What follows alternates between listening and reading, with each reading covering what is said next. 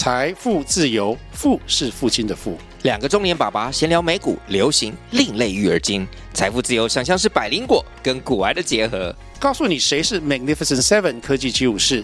你该买瘦瘦比双巨头吗？从马斯克到泰勒斯，从华尔街到好莱坞，我们都追得上。新的一年听新的 Podcast，让我们一起财富自由。富是父亲的富哦。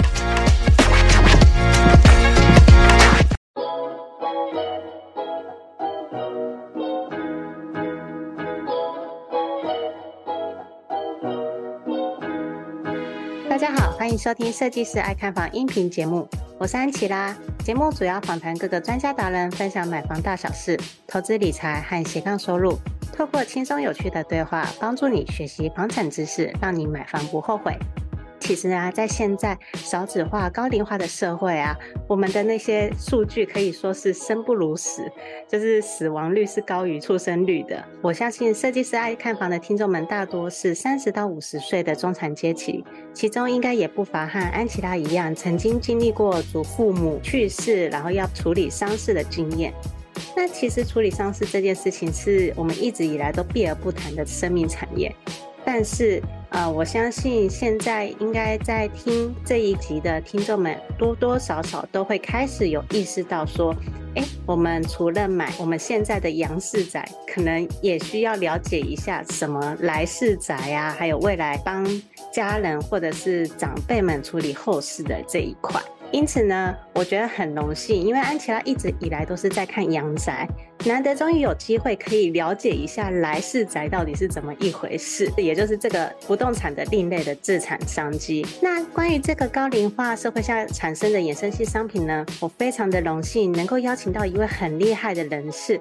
这位人士呢，他其实在各大媒体都有专访过，甚至还是商业周刊创刊三十四年来仅专访过的两次生命产业的人士，那他就是天域的 CEO 林倩如董事长，很厉害哦。他其实三十一岁以前就是从事金融行业，三十一岁以后呢，开始正式投入生命产业以后啊，从业务做起，然后就立刻变成了上市上柜的业务长哦，超强的。最后甚至还创下了每年四十到五十亿的业绩。后来呢，到了五十岁的时候啊，就是创办了天钰这一间公司。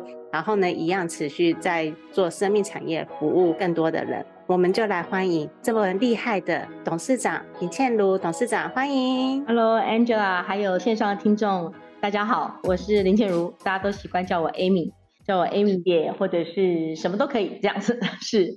好，那我就亲切一点称呼你为 Amy 姐喽。不过你的经历真的超厉害的，我就是跨业跨的幅度很大。然后我三十一岁之前是在外资金融，嗯嗯，然后三十一岁以后就投入所谓的生命产业，对，所以就是跨度很大。这是真的跨度蛮大的耶，而且呢，就会是觉得说，哎，奇怪了，你怎么会从金融跑去做生命产业？是什么样子的动机？这个这个可能一讲也可能要再录三集，当然一定是有一些因缘际会。不过，呃，很多人都跟我说，你这两个完全不同的专业有没有办法，呃，就是彼此能够适用？刚开始的确没有办法，但是的确到后来是可以的。尤其是我在外资金融的时候，因为我自己有拿 CFA 的执照，嗯嗯，然后在这生命产业二十年的服务以后，我发觉其实在某些部分是可以被整合在一起的。反而是我的这个两个不同的专业可以帮上我的朋友很多的忙，就是了，这样子是。哦，了解。诶，那我也想要问一下董事长啊，就是关于这个来世宅的市场趋势。老实说，这个并不是我们很常会知道的产业，也不晓得这个市场趋势为何。OK，应该是这样讲哈，其实。很多应该说，多数的消费者对于来世宅这一块其实很陌生。真的。那我我用一个比较简单的方式来讲，你就把来世宅当成是阳宅的一部分来看，你就会知道了。嗯嗯。那所以过去有一些似是而非的一些答案，譬如说，有人说台湾的来世宅已经多到了可能呃未来一百年都都还有剩哈，有些人会有这样的讲法。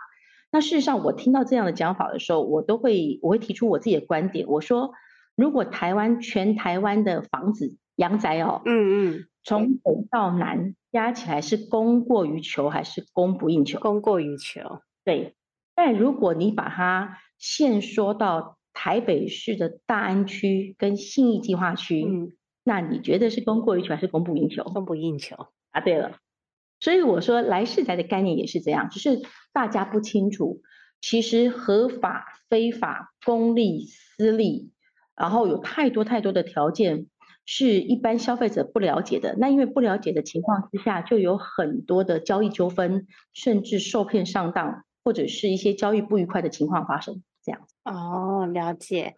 因为其实像安琪拉，我自己的爷爷他是火葬，然后火葬以后呢，就是放在一个固定的塔位，是。然后那个是一个算是公家机关嘛？就是统一都是把塔位放在那边，因此呃算是国军眷村的那种，所以每一次可能年初一过去啊，就是一堆人一起去祭祖。是。当然啦，其实。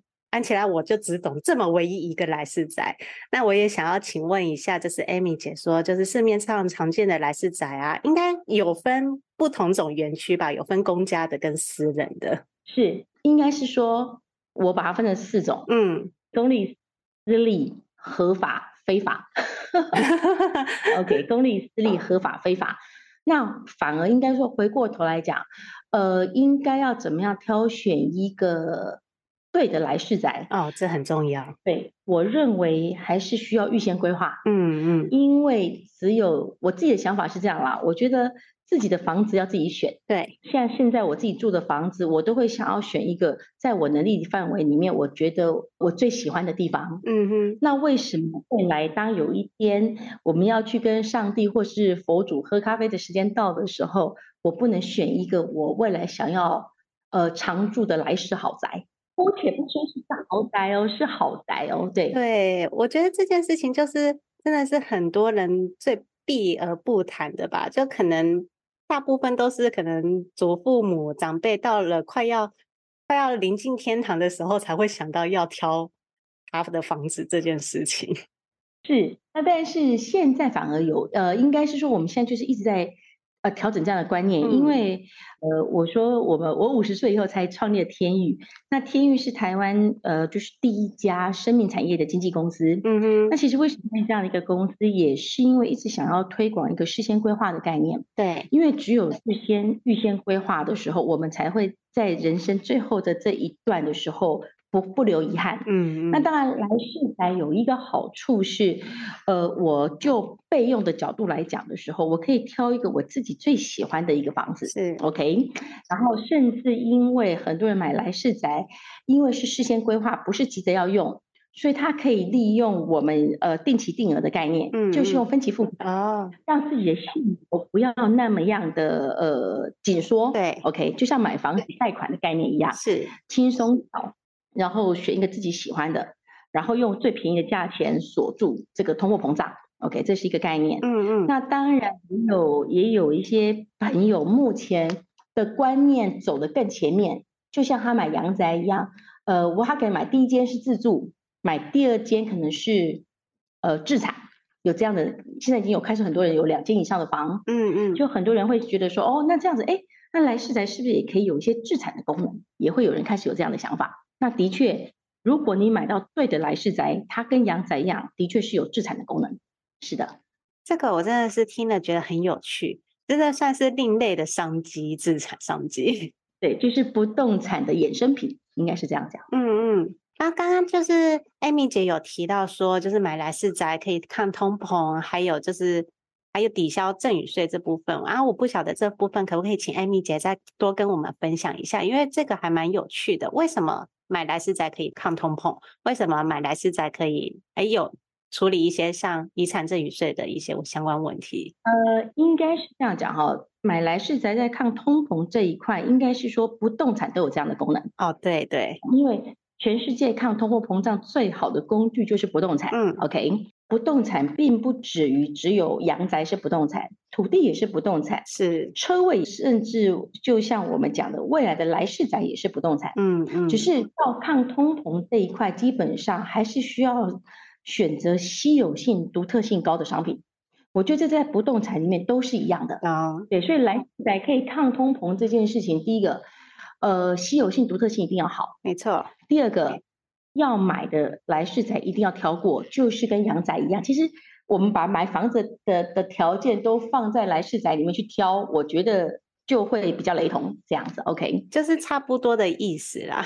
等于说你还是要提前买，而且要去选，要看过，嗯，然后要找到稀有性跟独特性非常高的来世宅。OK，那当然这一块就是要要依靠专业，嗯嗯，OK，就像我们买房子一样，我们现在都会透过中介。的概念，那我们就是呃，生命产业经纪公司，我们就会帮，就会告诉客户什么样是好的，呃，来世宅可以做置产，嗯，哦可以做备用这样子。对，那至于赠与税这个部分，因为很多人都说，那来世宅可以节税，到底是节什么税？第一个绝对不是所得啊，绝对不是。对，它其实是赠与跟遗产。那赠与跟遗产税的部分这一块，是因为跟呃，跟土地的公告限制有一带一些关系，OK？哦，这一块可能需要更呃更细部的说明，因为最近一直有人在问我这样同样的问题啊，真的哈、哦。从 去年到现在，因为通膨很严重，对啊，没错。那很多的呃理财工具也没有那么样的好，OK？就是可能报酬率也没有那么好。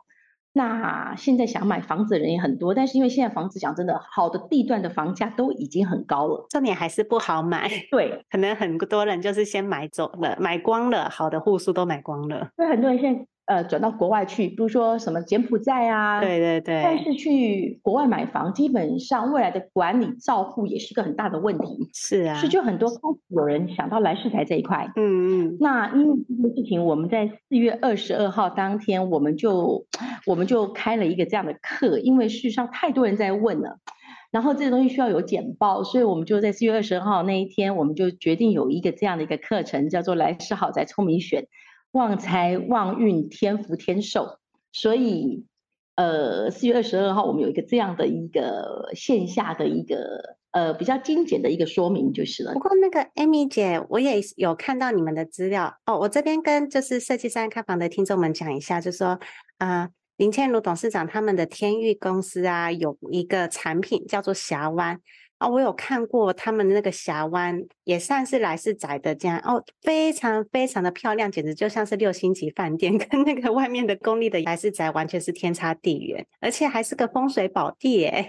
艾米姐方不方便介绍一下？哦，OK，呃，那个峡湾啊，峡湾好多人喜欢那个。呃，是 Laura 本身也有也有买这样的一个作品。对，Laura 是我们的共同朋友。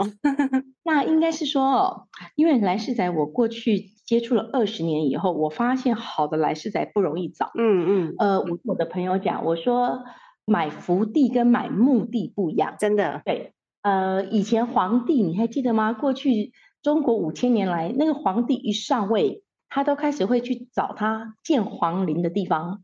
他在找的是福地，不是在找墓地。嗯，OK。那福地最大的差别是在哪里？第一个当然要风水好，对。第二个要风景好。是。那我放到现在，在这个呃，现在这个二十一世纪的时候，除了风水好、风景好以外，再来管理要好，设备也要好，然后再来就是它也要还有双持份。嗯嗯。它除了永久使用权以外，它一定还有土地持分。对对对。还有它的建材。甚至于它现在能不能符合这个 ESG，就是能不能真的在这个来世宅的时候，能不能做到节能减碳？是啊，然后能够做到绿化这件事情。嗯，那在这件事情上面，我们的峡湾基本上，呃，去年有个报道，就是说，呃，我们的峡湾基本上已经开始在符合 ESG 的的一个。一个一个条件跟一个标准，就完全跟进世界走哎、欸，是是。然后我甚至于我们在那个园区里面，我们一块小小的地啊，我们种了二十三种不同的灌木跟乔木，我们希望让它一年四季都有不同的颜色。嗯，那当时我们在设计这个地方，就有一个想法：我怎么样让我的家人以后来到这个地方，能够愿意多待三十分钟？我把这个地方变成一个可修、可憩、可游的地点。嗯嗯，当未来每一年大家在这个祭祖的时候，它可能可能就是一个家族团聚的时间。是。然后哦，那峡湾如果有机会去现场看的话，呃，因为它前面就是面临的就是一百八十度的海景，所以你会发觉天高地阔、山清水明。真的。如果真的大家对于就是峡湾感兴趣的话，欢迎大家去参加四月二十二日的分享会，然后亲自去看峡湾这个来世宅。那我会把就是这个表单放在资讯栏里面，如果你有兴趣的话，你也可以进入这个表单了解更多这个来世宅峡湾的一些相关资料。安琪拉会跟 Amy 姐然后这样子分享呢，也是因为我觉得阳宅很重要，但是来世宅的话，可能也是我们的长辈会需要的，他们可能需要。已经到了那个年纪，需要做提前规划的，这也是为什么啊，我会跟 Amy 姐能够对接到的原因。但我也想要请教一下 Amy 姐，就是。我有看过你们峡湾规划的好漂亮哦，它这样这么奢华的话，其实一般人也都买得起吗？呃，应该是这样讲哦。我觉得如果今天呃所谓的买得起的部分，我认为是这样子，还是看要看人要我们要怎么样去弹性的运用我们的的资金规划。哦，我觉得现流就是那个 cash flow 很重要。对对对，因为我说过，跟过去一在在金融业，在外资金融，所以我自己是有资产配置管理师的执照。那我还是觉得，呃，所有的不动产，包含来世宅这个部分，嗯，如果能够透过定期定额，然后透过资产配置来做的话，基本上只要我有固定的收入，我都一定买得起。哦，对。但是我觉得是观念，是观念，嗯、因为嗯，个人的观念都会觉得，我碰到事情的时候，我再来找。哦，真的不行。来世宅是这样。他就是当你要住的时候，你就要全部都要付清了，就要一次付清。哇，那好贵啊！那一次付清的情况之下，他当然就要一大笔钱。嗯嗯。所以现在我们现在可以笑谈人生休止符的时候，可以透过定期定额的规划，就像买那个，我都说买像买 REITs 啊，对对，就不动产证券化。以前有一阵子很流行 REITs 嘛，是是，每个月定期定额的概念。我一个月如果我有能力付一万块，我就定期定额一万。嗯，我有能力付一万五，我就付一万五。可是存着存着，这笔钱就存下来了。对，没错。对，呃，我想跟 Angela 分享一件事情，就是现在目前我们很多开始在买来世宅的朋友，他已经不是只帮父母亲买，是帮自己。嗯嗯，他买来世宅的最主要的目的，他可能。第一间是买备用，就是自住。对，第二间他就开始买自产。哦，是哇，感谢 Amy 姐的分享。哎，其实呢，就是啊、呃，来世宅这个真的是很少人会有提及到的议题，那也是非常那个的荣幸啊，能够邀请到天宇董事长来到设计师爱看房这个节目。是，那也是感谢 Amy 姐。如果说你们对于这一个峡湾，也就是来世宅。的资产配置感兴趣的话，我觉得真心推荐啊、现在听这集音频的观众啊，可以去参加四月二十二日他们的一个分享会。而且天域它地方就是或者位在台北车站的附近，其实也还算蛮方便的。而且呢，我觉得来世宅这个就如同刚刚 Amy 姐有提到的，其实都是要做提前规划，而不是在于说你等到你真的已经到了。临近天堂的那一刻才去做这方面的规划，因为像我外公也是啊，就是即便我外公忽然去世了，那些费用哇，其实办理丧事也是一笔不少的钱诶，我觉得不比办结婚还要来得便宜，真的，其实那些都还蛮贵的。嗯，真的真的，Angela 你讲没有错，所以在四月二十二号那一天，基本上，呃，我们那一天的分享比较特别，就是除了会谈这个有关于现在的。跟时事连接的，就是说如何能够抗通膨，然后有关于一些呃税务上的一些知识以外，最主要是我想要告诉我们的朋友，怎么样避开雷区，就是因为很多人过去在做这个来世宅的时候，因为不了解就受伤被骗了，嗯嗯，或者有很多的交易行为有很不开心的地方，甚至于买了以后，以后有些人甚至卖不出去的也很多。那在这个情况之下，我们要如何避免这样的雷区？就是我们那一天也会做一个比较深入的分享。至少我希望有有些就是能够让多数的朋友能够不要在这件事情上面是受伤的，而且能够用一个比较正面的的心态来看待来世宅的这件事情。事实上，它也可以很阳光，的确，只是说呃需要有人就是有专人先。带你了解这个行业到底是怎么一回事，是这样子，对，了解哦，真的很谢谢 Amy 姐，你最后的这个结尾实在是太完美了。谢谢谢谢。对对对，那如果喜欢这集音频的朋友们，记得五星追捧加留言。如果呢，你刚好有身边有朋友也有这方面的来世宅的需求的话，欢迎也转发这集音频给他们。那也感谢 Amy 姐，就是林倩如董事长的邀约，我们就下集见喽，拜拜。谢谢啊，谢谢各位听众，谢谢。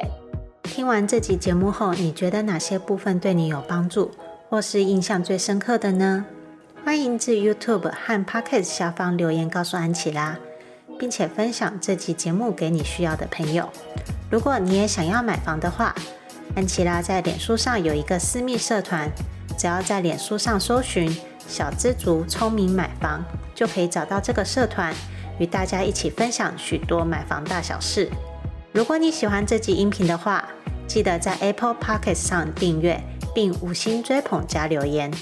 或者在设计师爱看房的 YouTube 频道上按订阅、追踪，并且开启小铃铛。